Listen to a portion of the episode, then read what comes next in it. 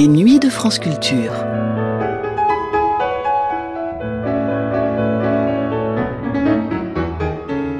L'entrée tonitruante de Francis Poulenc dans le monde de la musique ne s'est pas faite seule. Il est en effet entouré à partir de 1916 de Georges Auric, Louis Duret, Arthur Honegger, Germaine Taillefer et Darius Milhaud, groupe d'amis inséparables, unis par leur jeune âge et leur talent extraordinaire pour la composition. Le critique et compositeur Henri Collet leur donne alors un nom qui résonnera à tout jamais dans l'histoire de la musique française, le groupe des Six. Sous le patronage d'Éric Satie ou encore de Jean Cocteau, qui leur sert d'agent et de consultant poétique, le groupe des Six, sans présenter une uniformité esthétique quelconque, marque un renouveau dans la composition française. Dans ce quatrième de 18 entretiens au micro du musicologue Claude Rostand, Francis Poulenc se livre sur la généalogie de ce fameux groupe d'amis, que semble-t-il, le destin voulait réunir à tout prix. Une émission diffusée pour la première fois le 3 novembre 1953 sur Paris Inter.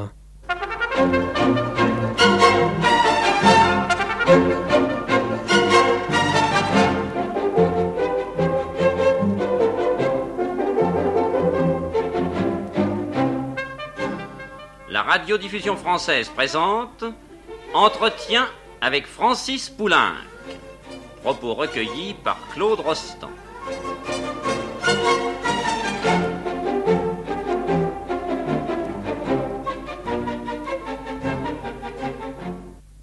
Vous m'avez parlé jusqu'à présent de votre acquis sur le plan de la sensibilité, sur le plan de la musique.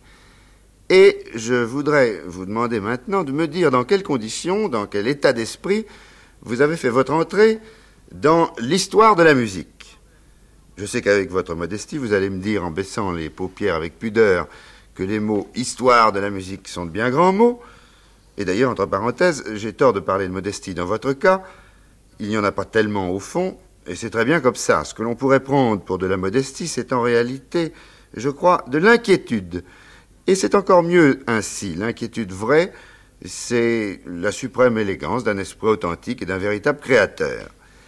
Cette parenthèse étant fermée, vous avez donc fait un jour votre entrée, une entrée plutôt assez remarquée dans une scène connue de la grande pièce qui s'appelle, que vous le veuillez ou non, Histoire de la musique. Je veux parler de l'épisode du groupe des six. Comment avez-vous connu vos camarades du groupe des six? Avec une rare logique, j'ai connu d'abord celui qui est devenu depuis mon frère spirituel. J'ai nommé Georges Auric. Nous avons exactement le même âge. Je suis son aîné d'à peine trois semaines, mais intellectuellement, je me suis toujours senti son cadet. La précocité d'Auric est telle dans tous les domaines qu'à 14 ans, on le jouait à la Société nationale de musique. À 16 ans, il discutait sociologie avec Léon Blois, théologie avec Jacques Maritain, et à 17 ans, Apollinaire lui lisait les mamelles de Tirésias en lui demandant son avis. Ricardo Vignès, avec son intelligence d'insecte, comprit tout de suite que nous étions faits l'un pour l'autre, et il y avait tout juste deux mois que je prenais mes leçons de piano chez Vignès, lorsqu'il me présenta Auric. Ceci se passait en 1916, si j'ai bonne mémoire. Auric habitait alors à Montmartre, derrière le Sacré-Cœur, rue Lamarck. Je revois avec émotion les moindres détails de sa chambre.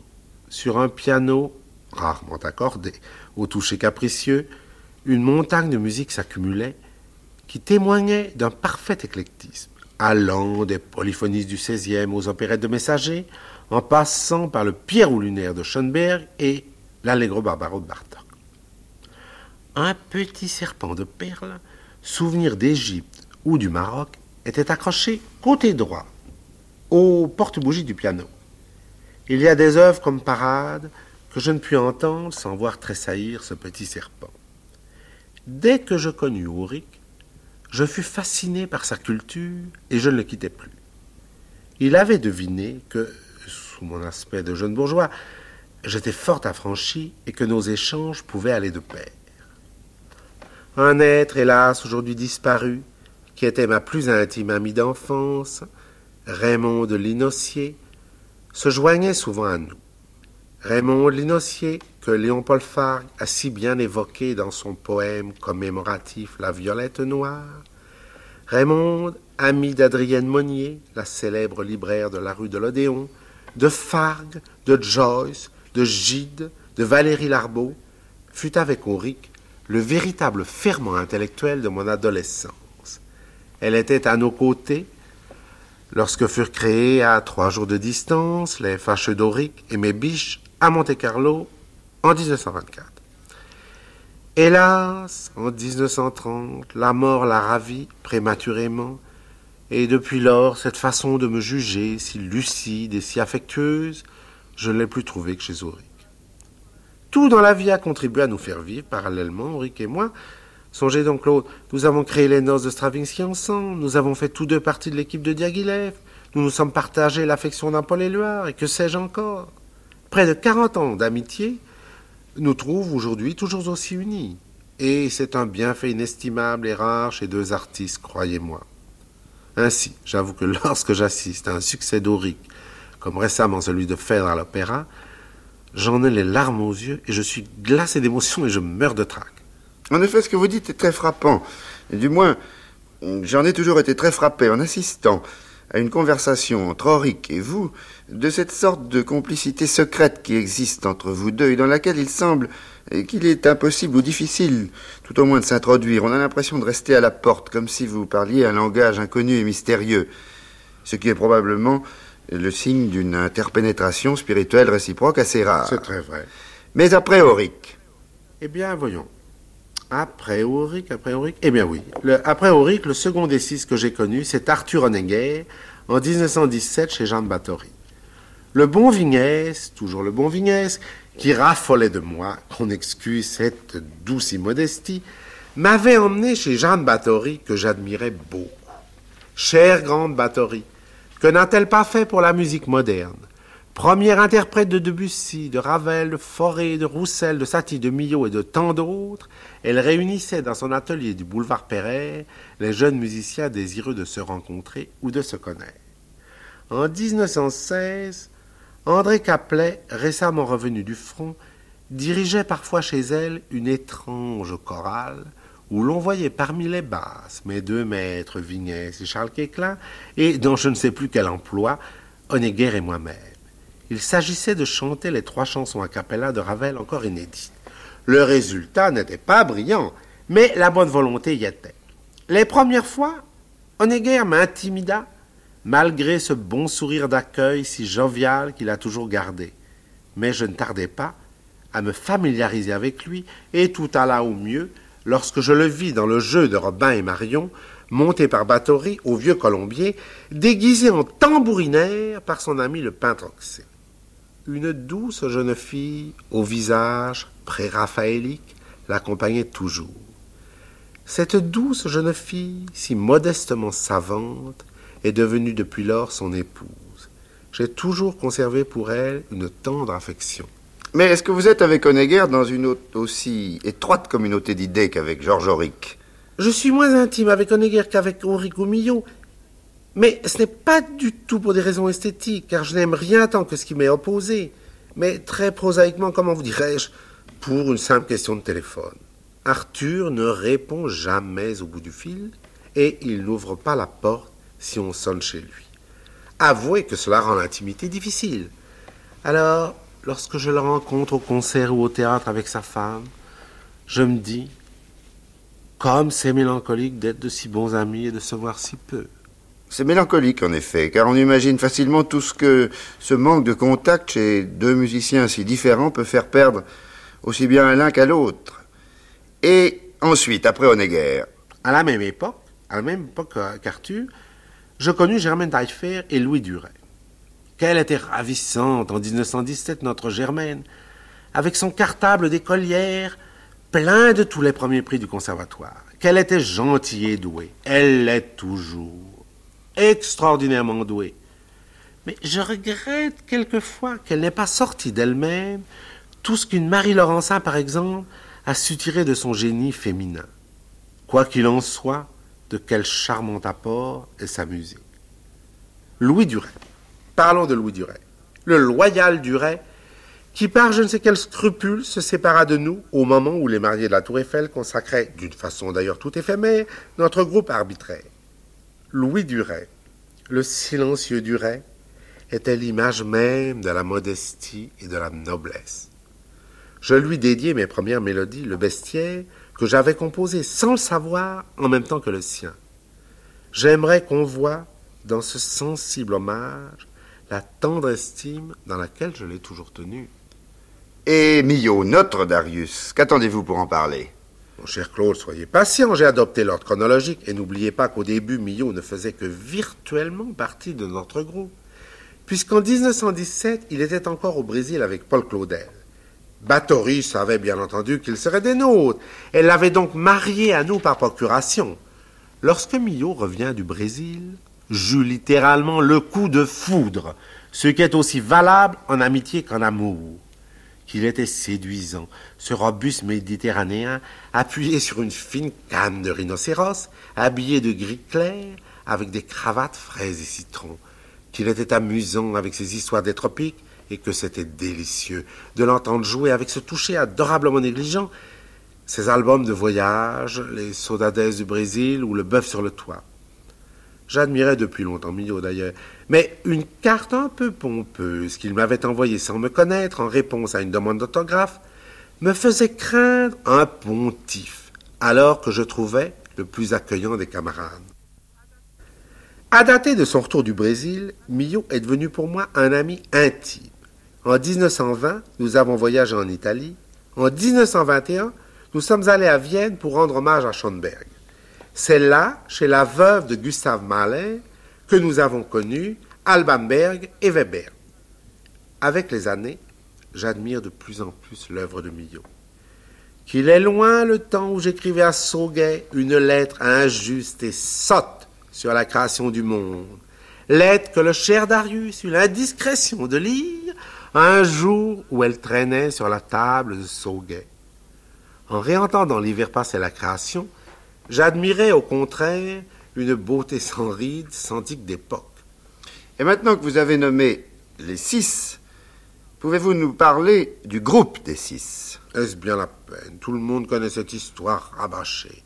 Six musiciens, ayant été plusieurs fois réunis ensemble par la grâce de Jeanne Bathory au Vieux Colombier et de Félix Delgrange à Lire et Palette, Henri Collet, critique de comédien, les baptisa les six Français à l'instar des Saint-Russes fameux. Le slogan était facile, mais la jeunesse est friande de publicité. Aussi nous acceptâmes une étiquette qui, au fond, ne signifiait pas grand-chose. La diversité de nos musiques, de nos goûts, de nos dégoûts, démentait une esthétique commune. Quoi de plus opposé, par exemple, que la musique de Néguer et d'Ori? Millot admirait Magnard, moi pas. Nous n'aimions ni l'un ni l'autre Florent Schmitt, qu'Honegger respectait.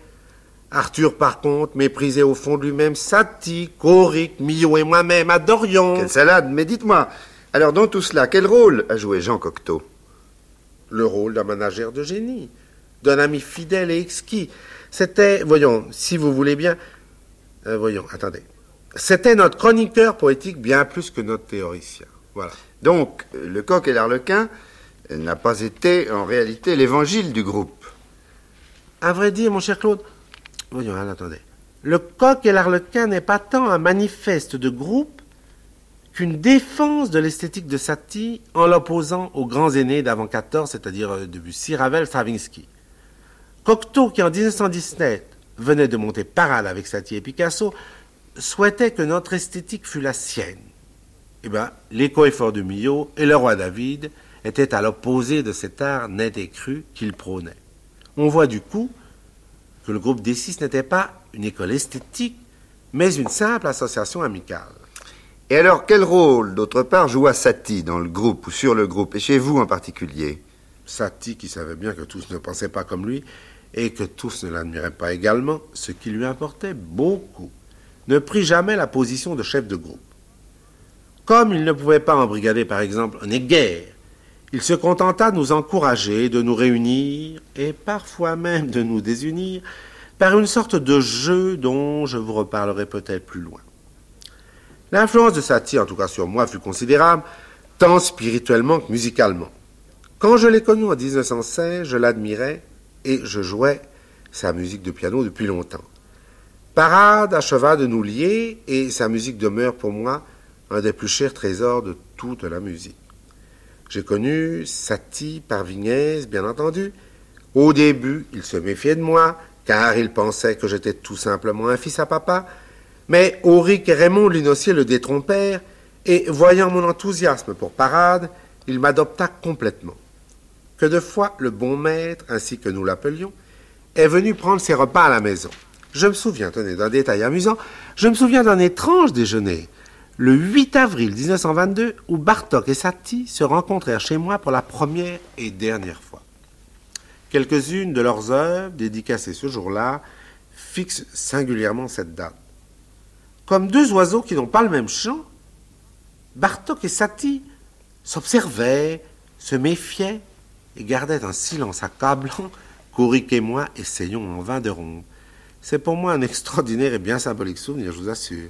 Ce genre de rencontre, d'ailleurs, est souvent très décevante, en effet. Oui. Mais euh, pour en revenir à Satie, à Satie et à vous-même en même temps, est-ce que vous estimez qu'il a eu sur vous une influence musicalement, une influence réelle? Mais bien sûr L'influence de Satie sur ma musique a été non seulement réelle, mais elle a été immédiate. Songez donc qu'en 1917, j'en étais encore à composer du sous-Stravinsky issu du Rossignol. J'étais à cette époque assez fier, je l'avoue, d'une pièce pour piano intitulée processionnal pour la crémation d'un mandarin. Ah, Fichtre, vous alliez bien à ce moment-là. Et puis d'après le titre, ça ne fait pas du tout groupe des six. Comment était-ce? Oh, comment était-ce Comment était-ce?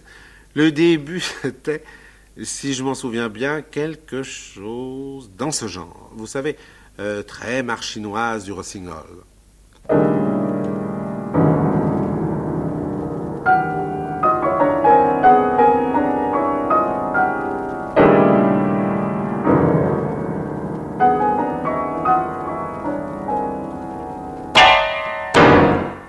C'est somptueux et terrifiant, c'est toute l'Asie. Toute l'Asie, bien entendu, bien entendu. Mais heureusement, quelque temps après, j'écrivais les mouvements perpétuels et un peu plus tard, cette suite en ut, si franchement satie.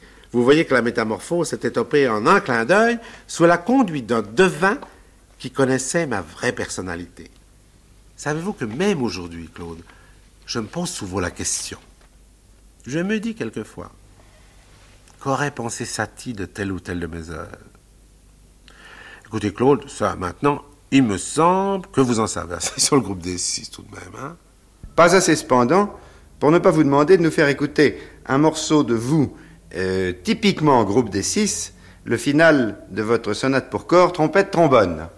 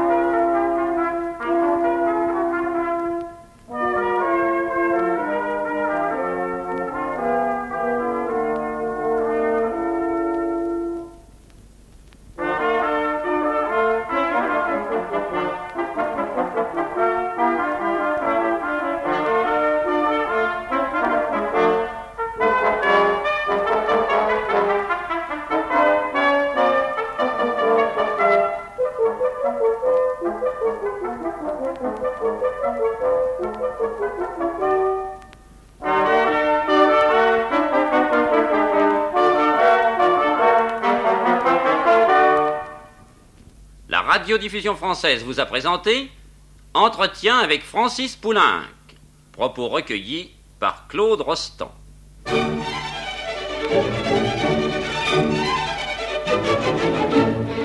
C'était le quatrième de 18 entretiens avec Francis Poulenc, diffusé pour la première fois le 3 novembre 1953 sur Paris Inter. À suivre.